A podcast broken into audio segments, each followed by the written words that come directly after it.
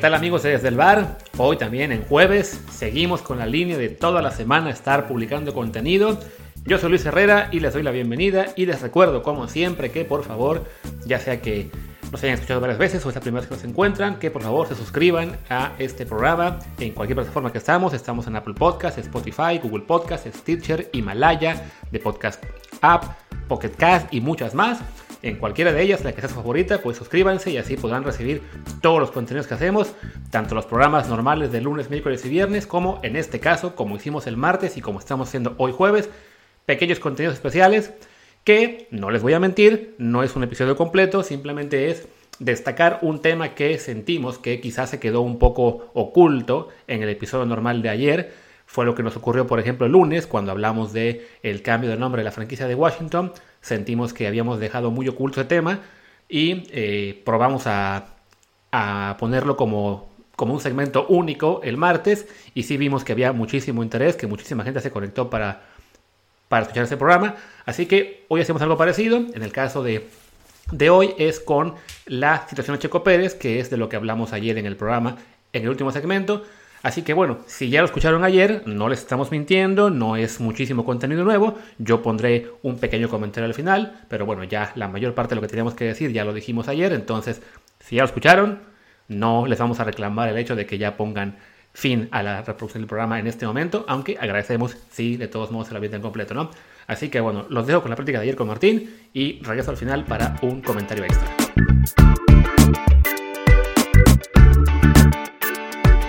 Nos falta un pedazo de programa y también tiene que ver con otro mexicano en el extranjero que hasta el momento lo había hecho muy bien, pero de pronto su puesto está en peligro y se trata de el Chucky Pérez, no, el Checo Pérez, que eh, Resulta que el, ayer se dio a conocer que hay negociaciones entre su equipo, el Racing Point, y Sebastián Vettel, que es, pues, doble campeón de la, de la categoría, cuádruple. campeón de la categoría, eh, uno de los mejores pilotos de los últimos años, que ciertamente había perdido algo de relevancia también, porque su coche había perdido algo de relevancia, y que, bueno, sería una enorme contratación para el Racing Point.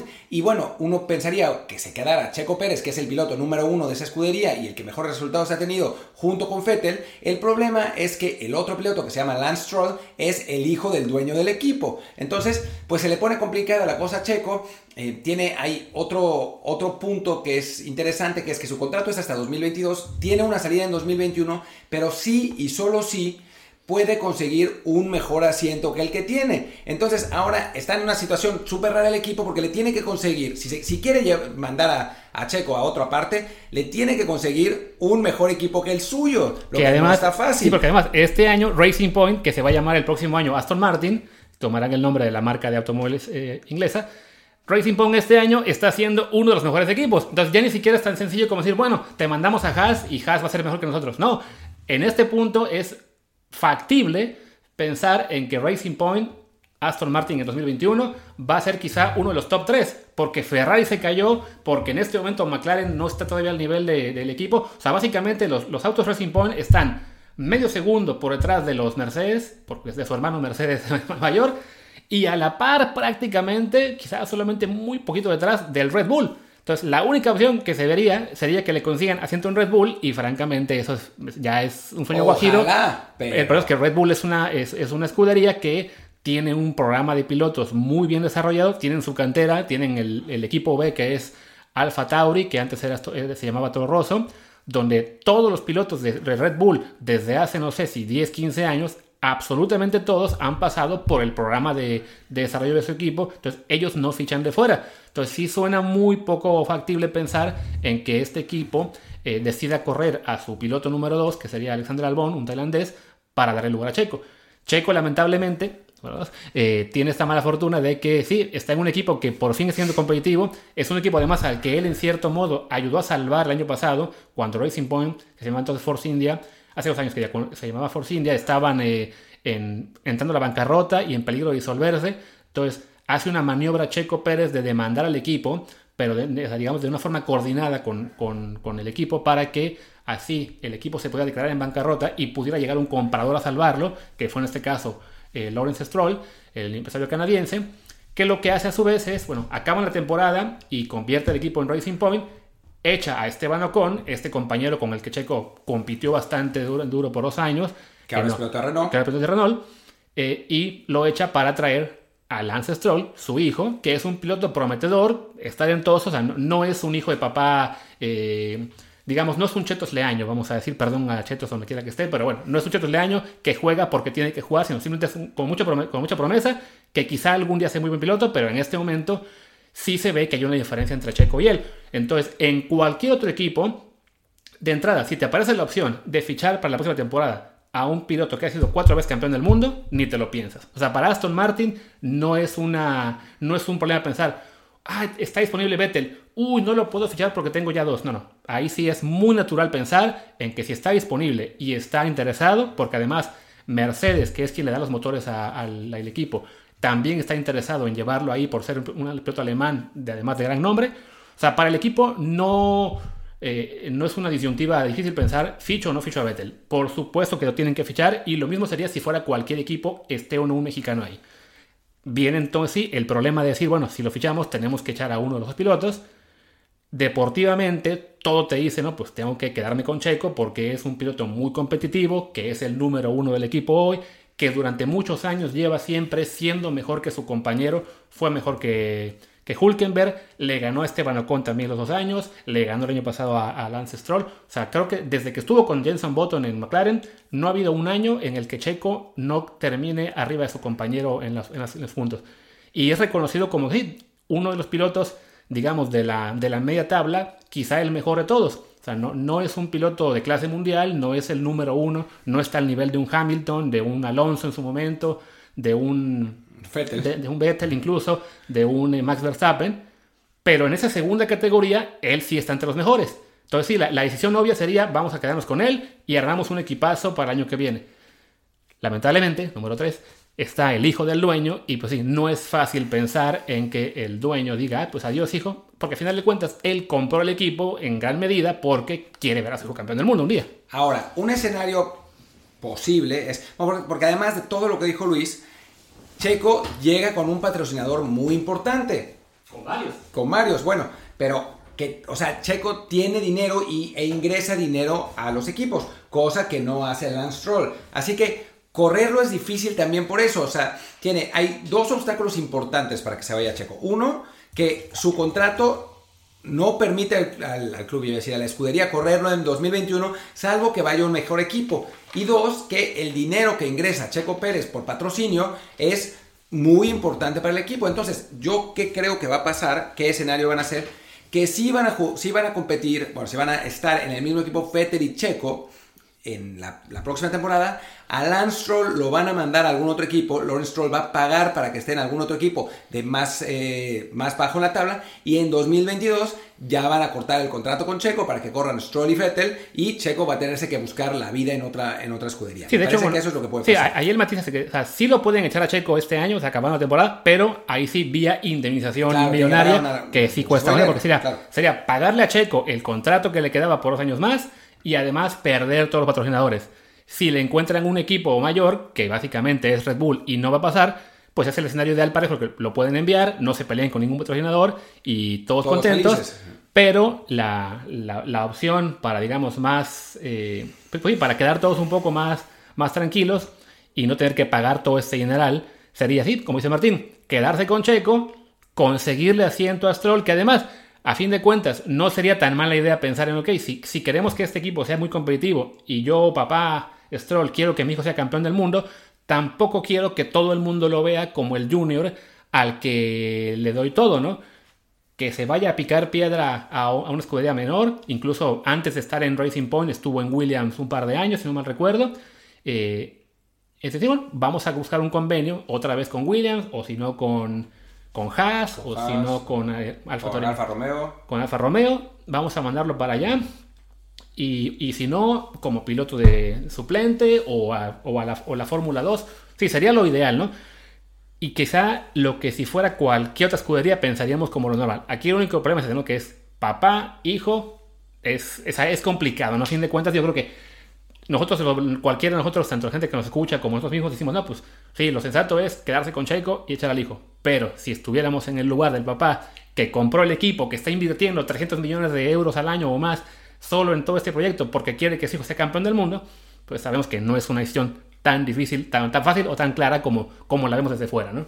Sí, así es. Yo la verdad es que lamentaría mucho que se fuera Checo, digo, más allá de, de, por su carrera y verdad, porque Aston Martin es muy cool. O sea, realmente es muy cool. Yo quiero, o sea, nunca compro merchandising de nada, pero me encantan los Aston Martin. Si Checo Pérez fuera piloto de Aston Martin, sería el pretexto perfecto para comprar merchandising deportivo, por lo menos una gorra o algo. Hasta irle a pedir a Checo que nos regale una gorra de, para desde el bar de Aston Martin.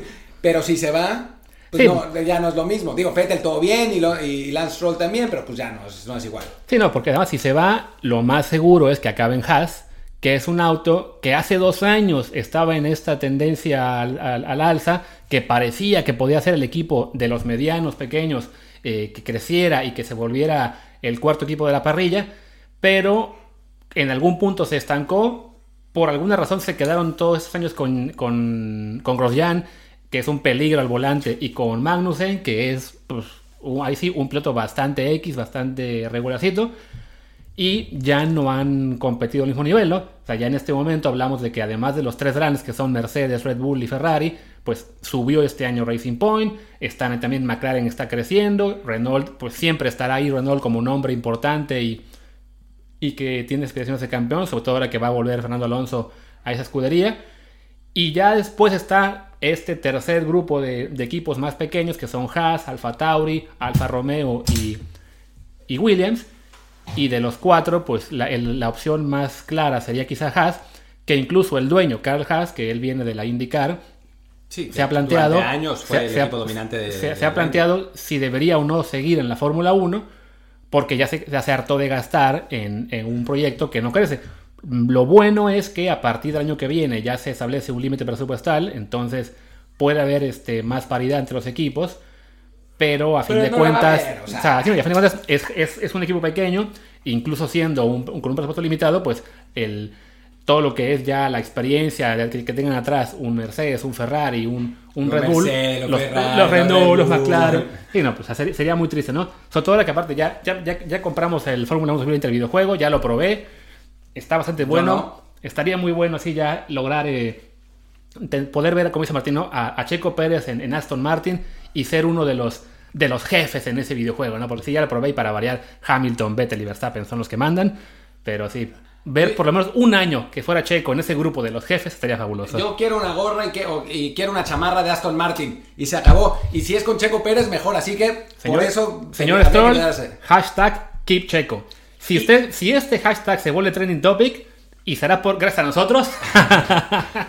y si se queda y no sé por ejemplo, Aston Martin quiere patrocinar desde el bar y prestarnos un coche durante toda la temporada de Fórmula 1, no nos vamos a quejar. Sería fabuloso, ¿cómo no? Ahí está la plática que tuvimos este miércoles, Martín del Palacio y yo, sobre la situación de Checo Pérez. Cabría añadir que mencionamos en este programa la, la, posibilidad muy remota de que llegue a Red Bull. De hecho, quien tiene más posibilidades es otro mexicano, que es Patricio Ward, que nos reclamaron ya hace unos días en redes sociales que no hablamos de él porque el domingo también tuvo su mejor resultado en la IndyCar, quedó segundo en la carrera en Road America, fue el primer podio para un piloto mexicano en la, en la serie en 12 años, no pasaba desde Mario Domínguez en 2008 y pues antes de él los grandes tiempos de Yaren Fernández. Y Pato Ward es un piloto mexicano muy joven que ha tenido éxito en varios cereales menores, que incluso ya el año pasado lo firmó la escudería Red Bull para su programa de desarrollo con la intención bueno de meterlo a esta digamos academia en la cual pues de la cual sacan a todos los pilotos que primero suben a, a lo que era Toro Rosso ahora Alfa Tauri y más adelante eh, los mejores acaban llegando a Red Bull. Entonces si había alguien con una posibilidad de llegar a ese equipo para México era Pato Ward que lamentablemente no se pudo quedar con esa eh, con escudería porque no le daban los puntos en su carrera para recibir la superlicencia que le hubiera podido quizá competir en Fórmula 2 este año Así que se regresó a Estados Unidos, se metió a la IndyCar, donde ya había competido algunas veces, y pues este año le ha arrancado muy bien. Van cuatro carreras. En la del domingo quedó segundo tras arrancar en la pole. Lamentablemente, ah, otra vez lo volví a decir, lo alcanzó otro piloto en la parte final y le quitó la, la carrera, pero va muy bien Pato Ward, va cuarto del campeonato. Entonces es un piloto a seguir que quizá en el futuro otra vez Red Bull podría fijarse en él. Pero el caso de Checo Pérez, la verdad es que sí está muy difícil. Si, si ojalá se logra quedar en, en, Racing Point, lo que será Aston Martin, pues sería lo ideal. Y si no, le tocará volver a, luchar por conseguir un asiento en un equipo quizá no tan importante y tratar de, de ayudarle a subir su nivel como ha hecho en sus últimos años con lo que era Force India, ahora Racing Point y el año que viene Aston Martin. Voy a aprovechar este extra también para hacer una corrección. En la plática con Martín de ayer dije que el equipo Haas Fórmula 1 era propiedad de Carl Haas, el empresario que era dueño del equipo de IndyCar, y ahí me equivoqué porque de hecho Carl Haas falleció hace unos años. De quien debía hablar era de Gene Haas, que es el propietario de Haas Automation y la escudería que él maneja es la de NASCAR, ahí sí una de las más poderosas. Entonces, bueno, simplemente aprovecho para esa pequeña corrección. De quien hablaba era de Gene Haas, no de Carl Haas. Y con eso pues los dejamos. Muchísimas gracias por haber escuchado el programa completo de ayer y el episodio este, este pequeño extra de hoy. Eh, y regresamos mañana viernes con otro episodio normal de Desde el Bar con Martín. Y yo soy Luis Herrera. Mi Twitter es arroba LuisRHA. El del podcast es arroba desde el bar POD. Desde el bar pod. Y nos vemos mañana. Chao.